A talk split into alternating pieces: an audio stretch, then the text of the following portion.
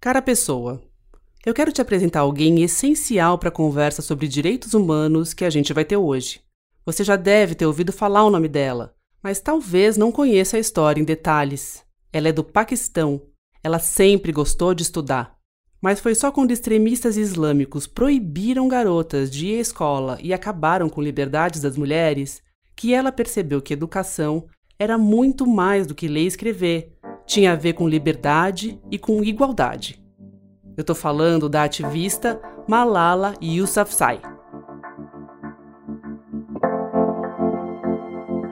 Eu sou Fernanda Mena e esse é o Cara Pessoa, podcast que fala de direitos humanos na prática, uma parceria da Folha com a Conectas.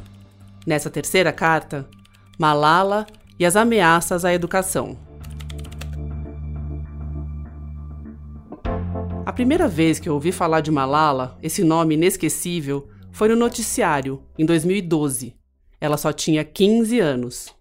Desde os 11 anos, Malala mantinha um ativismo inovador e arriscado pelo direito à educação. Ela registrava num blog, sob o pseudônimo Gulma Kai, o terror de viver sobre o regime do Talibã, o grupo extremista islâmico que ocupou parte do seu país e passou a fechar escolas para as meninas, uma depois da outra.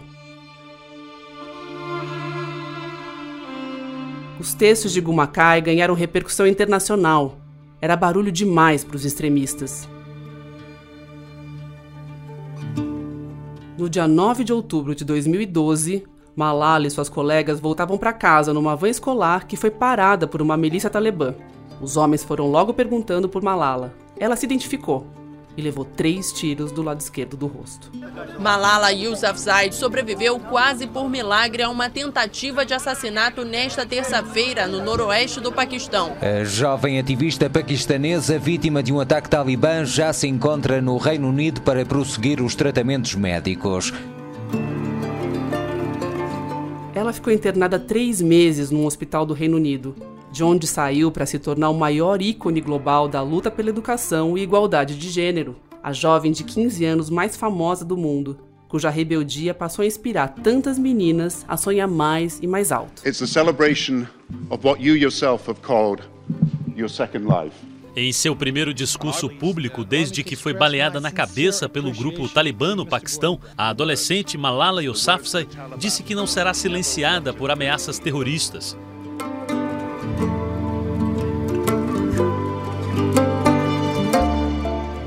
Primeiro discurso, depois de sair do hospital, já foi na ONU. A Malala emocionou a Assembleia ao dizer que não tinha raiva nem queria o mal dos homens que atiraram nela, que sua cultura era da paz. E ela disse: Eles acharam que as balas iriam nos silenciar, mas eles fracassaram. E do silêncio saíram milhares de vozes.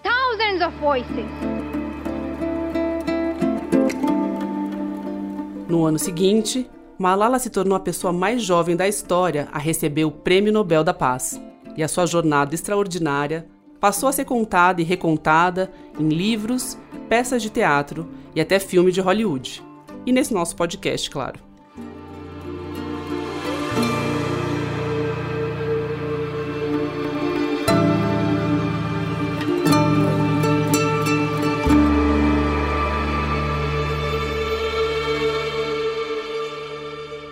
Em 2018, foi a minha vez de encontrar Malala frente a frente para uma entrevista. A ativista paquistanesa Malala Yousafzai está no Brasil pela primeira vez. A mais jovem ganhadora do Nobel da Paz participou de um evento para discutir o papel da educação no desenvolvimento das crianças e a importância das mulheres para o tema.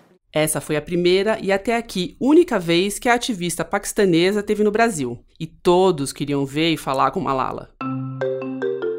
Nosso encontro foi rápido, durou exatos 16 minutos e 14 segundos. E ela contou por que os extremistas do Talibã queriam fechar todas as escolas de meninas. Os extremistas não acreditam no empoderamento da mulher, não querem ver mulheres no trabalho, não querem ver mulheres fora de casa. E eles sabiam que o único jeito de impedir que as mulheres se tornassem elas mesmas era proibindo que elas tivessem acesso à educação. Foi quando eu percebi que a educação era mais do que ler e aprender. Era sobre emancipação, era sobre empoderamento. E por isso eu decidi falar abertamente sobre isso. emancipação, empoderamento. Essas duas palavras que Malala usou para falar sobre a educação das mulheres no Paquistão sob o regime do Talibã podem ser aplicadas a qualquer pessoa, em qualquer lugar. Porque educação é um direito humano pensado como fundamental para o progresso de cada um, de cada uma, uma espécie de porta que se abre para o acesso a outros direitos. E para entender essa ideia da Malala, de que educação é um direito das meninas tanto quanto de meninos, a gente precisa voltar mais de 70 anos no tempo, mais precisamente para o surgimento da Declaração Universal dos Direitos Humanos, na Nova York, de 1948. Mas você vai ter também uma pessoa influente, muito influente nessa, que é a, a, a, Madame Roosevelt. Ela é um pouco uma figura muito importante, né? Ela é uma feminista.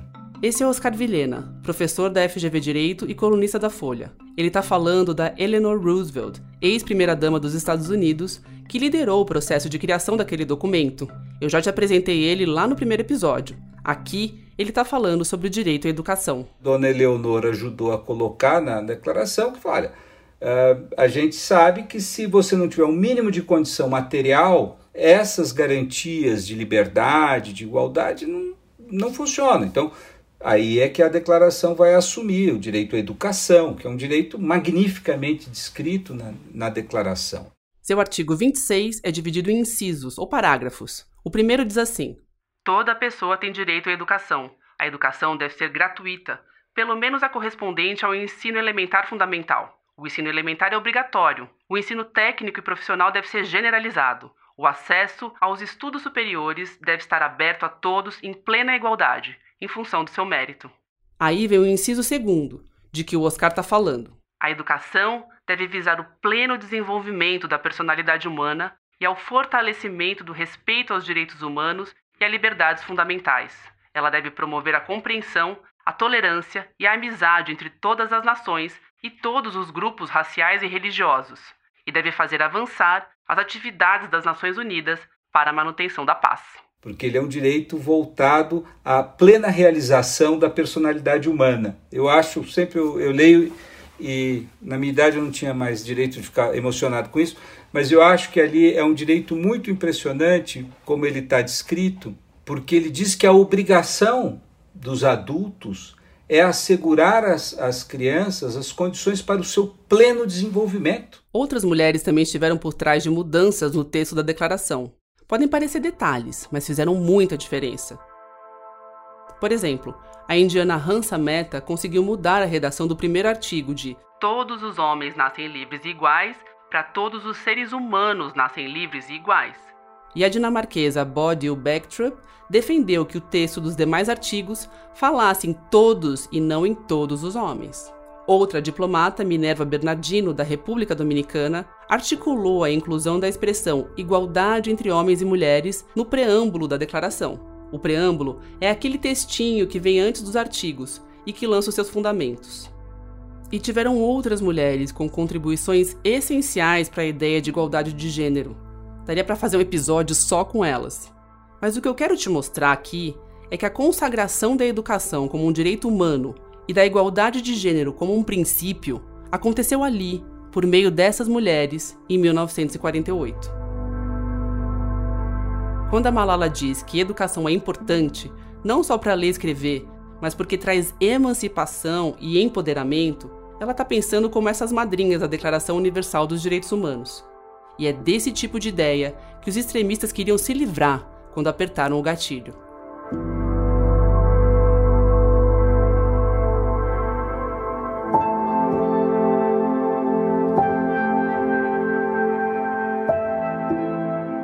Você pode achar que essa história da Malala é extrema demais, e é mesmo.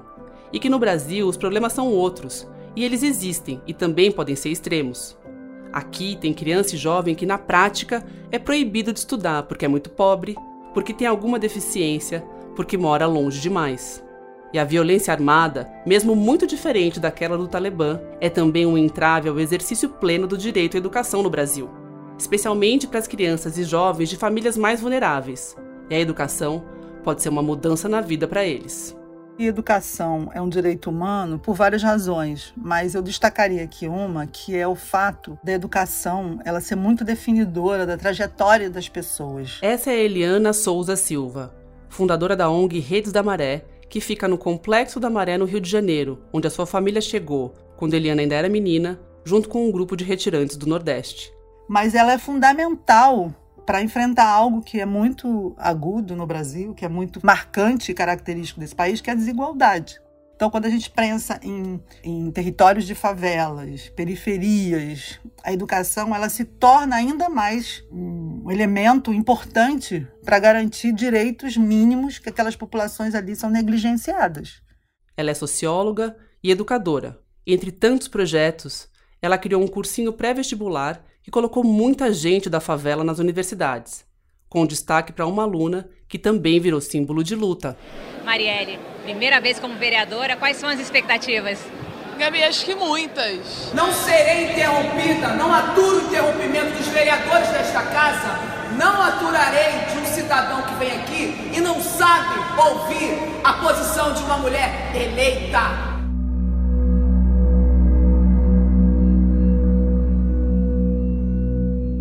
Se a gente for olhar concretamente, a gente percebe que as escolas, muitas vezes, nessas regiões, elas não têm a mesma qualidade, a escola pública, né? Estou falando da escola pública. As crianças, muitas vezes, não é, conseguem desenvolver suas capacidades intelectuais, cognitivas e realmente poder é, é, desfrutar desse processo que a educação permite para cada ser humano. Estima-se que pouco mais de 13 milhões de brasileiros vivam em favelas hoje. Um a cada quatro tem menos de 14 anos, ou seja, está em idade escolar, e pouco mais de 65% são pretos e pardos. Desde 2017, a Rede da Maré passou a fazer um levantamento sobre como a violência armada no complexo interfere no exercício dos direitos daquela população. A Maré como tantas outras favelas e periferias, é controlada por diferentes grupos criminosos, e por isso, aquele território é alvo de operações das polícias. E quem vive por ali pode se ver, de repente, no meio do fogo cruzado. Entre 2017 e 2020, é, nós tivemos 70 dias, né, já contando 2020, 70 dias sem aula né, é, dentro do conjunto de favelas da Maré. Obviamente, antes da pandemia, nós tivemos operações policiais que também fecharam as escolas. Então, isso vem acontecendo ao longo do tempo, né? O fechamento de escolas, postos de saúde, do comércio, enfim, uma interferência direta na vida dos moradores. E como as operações policiais viraram a única forma né, de presença da polícia, vamos dizer assim, isso vem, vem é, enfim, conformando um contexto dentro das favelas em que os serviços públicos não funcionam. Então, você pensar que durante três anos e meio nós tivemos 70 dias sem aulas, isso tem um prejuízo cotidiano ali, né, naquela realidade, impacta a vida de mais de 15 mil crianças, por exemplo, do ensino fundamental. Você tem um impacto na vida delas no sentido prático, não só do aprendizado delas, mas do, do que, que é viver a, aquela situação de confrontos que é, muitas vezes são estabelecidos, inclusive, muito próximos é, dessas escolas. Eu conheci a Eliane em 2015, quando fiz uma reportagem sobre ela. Fiquei três dias pela maré com ela para cima e para baixo. Eu já tinha feito muitas reportagens em comunidades do Rio e de São Paulo, mas o que eu testemunhei ali na maré, por acaso, me fez entender um pouquinho do pavor e do drama que é ficar no meio de um tiroteio. Ao final de uma gravação, eu e a equipe da Folha ouvimos o som de rojões, para quem já conhece esse código, como eu, era sinal de um alerta máximo. Os rojões costumam anunciar a chegada da polícia na favela. As ruas se agitaram na hora, cada um correndo para um canto, procurando um abrigo. E eu, que estava meio perdida sem Eliana, nas ruas que pareciam todas iguais, entrei em desespero. Só pensava numa coisa: eu tô grávida e não posso morrer. Pois é, tinha mais essa. Eu estava grávida de dois meses. É, pegou, pegou, né, todo mundo assim de surpresa, né? Foi uma, um episódio é, enfim, que assustou a gente, né? Cruzei com a dona do restaurante onde a gente tinha almoçado e ela me apontou o caminho da sede da Redes da Maré. A gente saiu correndo, foi o tempo de entrar e os tiros começaram. E todos nós, enfim, a gente teve que se abaixar ali na cozinha, né, na copa da Redes da Maré. A gente teve que, enfim, é, lidar com uma coisa assim no meio da tarde, né? Uma coisa que mexe, né? A gente Nós tínhamos turmas ali de projetos, crianças. O tiroteio deve ter durado poucos minutos. Pareceu uma eternidade. Eu lembro de uma funcionária da ONG que estava deitada no chão, bem na minha frente, e começou a rir. Ela disse: Liga não, gente, eu tô rindo de nervoso porque eu tô grávida. Eu olhei para ela e respondi: Eu também, eu também tô grávida.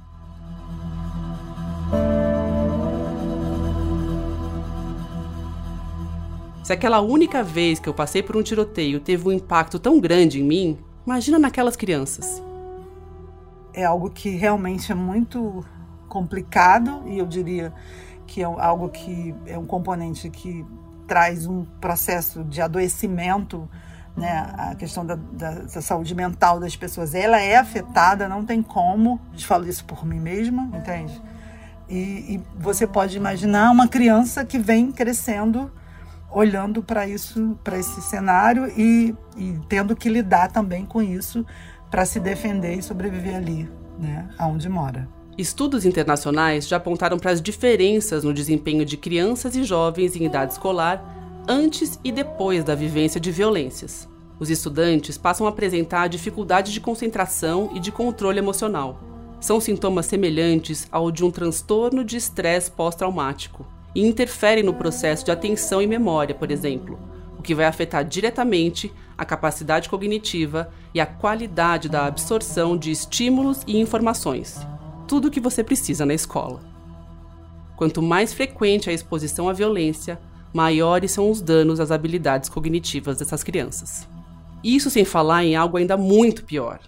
No fogo cruzado, pode estar uma escola, uma van, uma criança voltando a pé para casa como já aconteceu com muitas crianças por aqui. Maria Eduarda Alves da Conceição, 13 anos, foi morta com quatro tiros dentro da escola em Acari, zona norte do Rio. Morta em meio a tiroteio entre traficantes e dois PMs. Marcos Vinícius, de 14 anos, foi morto com um tiro nas costas quando estava a caminho da escola na última quarta-feira no Complexo da Maré. Meu filho viu de onde partiu o tiro. Eu cheguei no UPA, meu filho estava com vida, gente o meu filho falou para mim: Mãe, eu tomei um tiro. O blindado me deu um tiro. Será que ele não me viu com roupa de escola, não, mãe?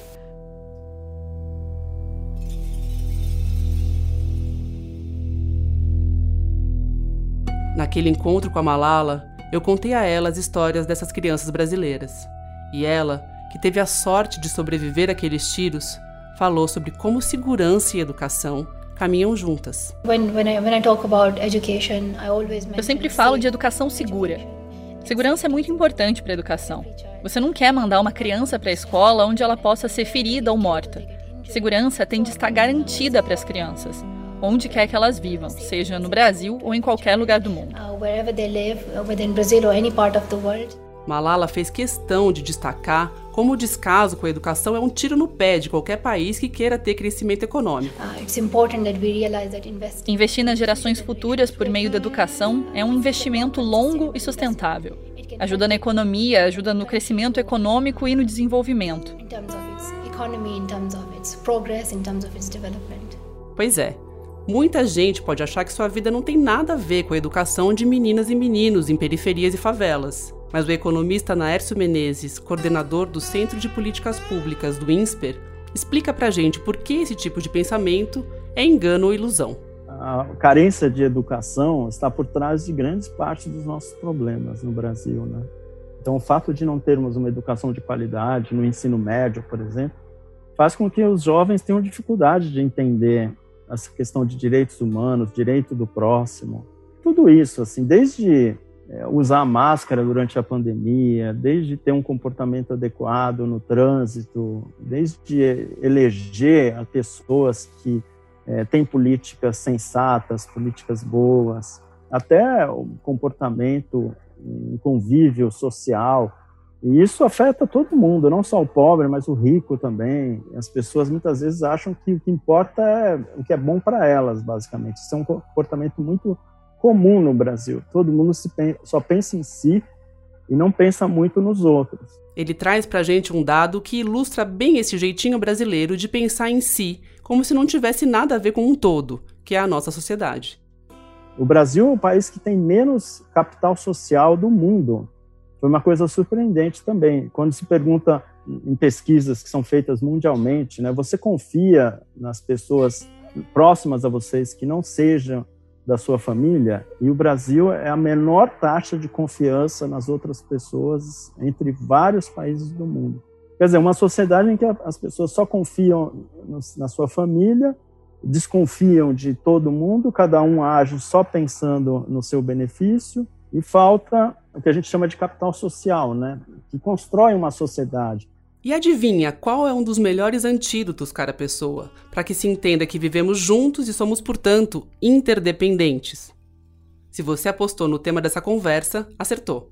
Sim, é ela, a educação é muito importante e a gente tem muito pouco aqui no Brasil. Eu acho que grande parte ligada à falência da nossa educação. E a educação tem a função de fazer isso, né? fazer com que as pessoas é, aprendam na escola, no seu convívio, convívio com os professores, com seus colegas, é, maneiras de é, pensar também no próximo, né? que não se deve pensar só em si mesmo. E que a sociedade funciona melhor quando todos têm o mínimo, quando todos é, entendem os limites de suas ações, se preocupam com o bem-estar dos outros. A educação de qualidade ajuda cada um a desenvolver o seu potencial e também ensina que todos somos diferentes e que temos direitos. No fim das contas, a gente aprende a exigir esses direitos e, ao mesmo tempo, a respeitar os direitos dos outros. Só que no caso brasileiro a gente vive o inverso.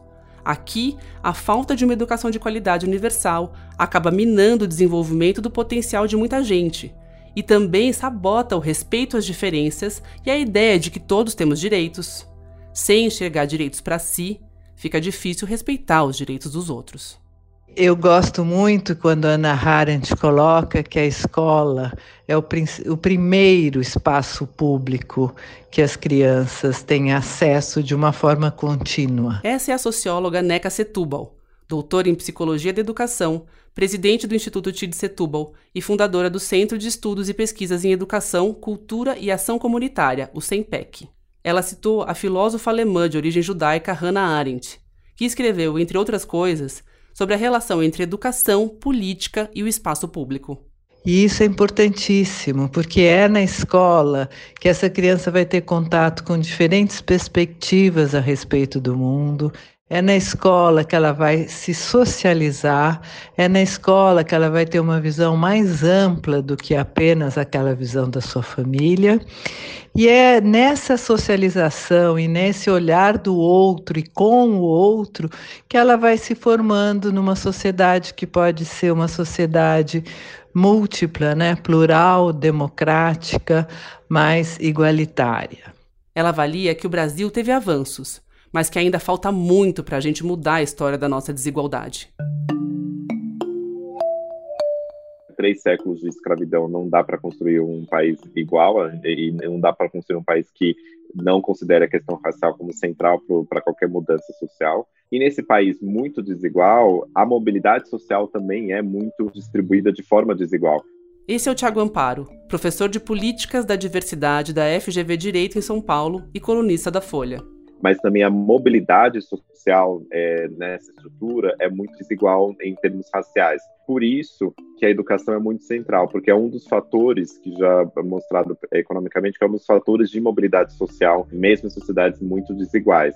É, então você tem política de redistribuição de renda, você tem a melhoria de serviços públicos, como você também tem a, a educação como um fator estrutural ali de mudança na mobilidade social. Para mudar essa história de desigualdade e baixa mobilidade, o Tiago destaca o papel das cotas raciais nas universidades. Dá para a gente construir um projeto de país é, a partir dos nossos olhares de pessoas que já têm já pressupõem como parte do nosso ecossistema privilégios construídos historicamente. Então, o acesso à internet rápida, o acesso a bibliotecas, o acesso a é, serviços de saúde, educação de qualidade, muitas vezes nós, é, a classe dominante pressupõe que isso é algo comum e faz parte da, do cenário. Mas a gente só vai conseguir efetivamente mudar o país uma vez que a gente entender que só a democratização desses, desses acessos vai de fato conseguir mudar a estrutura da sociedade e a democratização com qualidade, né? Tentar fazer com que a gente nivele para cima. Essa desigualdade educacional no Brasil tem tudo para se transformar num abismo com a chegada da pandemia. O número de jovens nem-nem, que nem estudam nem trabalham, explodiu. E existe ainda o risco do aumento da evasão escolar, que já era um problema no Brasil antes da pandemia. Um estudo realizado pelo economista Ricardo Paes de Barros calculou que a evasão escolar faz o Brasil perder, em média, 214 bilhões de reais ao ano. Eu vou repetir: 214 bilhões de reais ao ano. O valor foi calculado a partir da renda do trabalho perdida ao longo da vida por aqueles que não concluíram o ensino médio. No Brasil, nós fizemos um enorme esforço para colocar todas as crianças na escola. Mas a gente começou de um, de um degrau muito baixo. A questão da qualidade, eh, ela foi absolutamente relegada para um segundo plano, infelizmente. Eu acho que os nossos políticos todos falam que a educação é uma prioridade, mas para se implementar políticas e iniciativas concretas nessa direção, a gente ainda está muito distante. Essa é a NECA Setúbal de novo nos lembrando que educação é um direito. Os países onde esse direito está a, apropriado pela sociedade nós temos os melhores professores, os melhores materiais, um número maior de aulas para aqueles alunos que têm mais dificuldades. E isso no Brasil é o inverso. Então nós temos que virar esse jogo é revertendo este olhar do direito à educação para todos, mas um direito à educação de qualidade, né? E isso exige um esforço da sociedade de olhar para suas periferias, para suas zonas rurais, para as questões básicas das desigualdades educacionais e reverter as prioridades das políticas públicas. Foi a luta por esse direito e a consciência do potencial revolucionário dele que fez de Malala Malala. Ela sintetizou muito bem essa ideia naquele discurso que ela fez na ONU. One child, uma criança, one teacher, um professor, one book and one pen, um livro e uma caneta can change the world. podem mudar o mundo. Education Educação é a única solução. Educação primeiro. Education first. Thank you.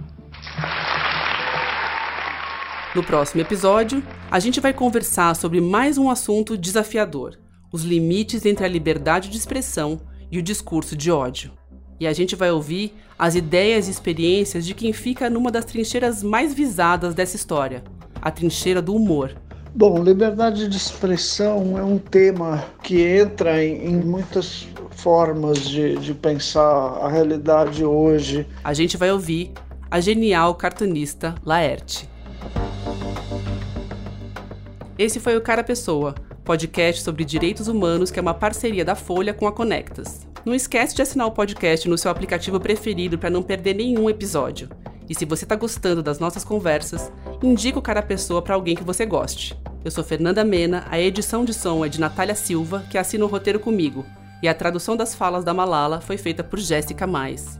O episódio usa áudios de ONU, AFP, Euronews, SBT, Rio TV Câmara, Jornal Grande Bahia e TV Gazeta. O Cara Pessoa tem episódios publicados às sextas, 9 horas da manhã, nas principais plataformas de podcast. Na semana que vem a gente se encontra. Até lá!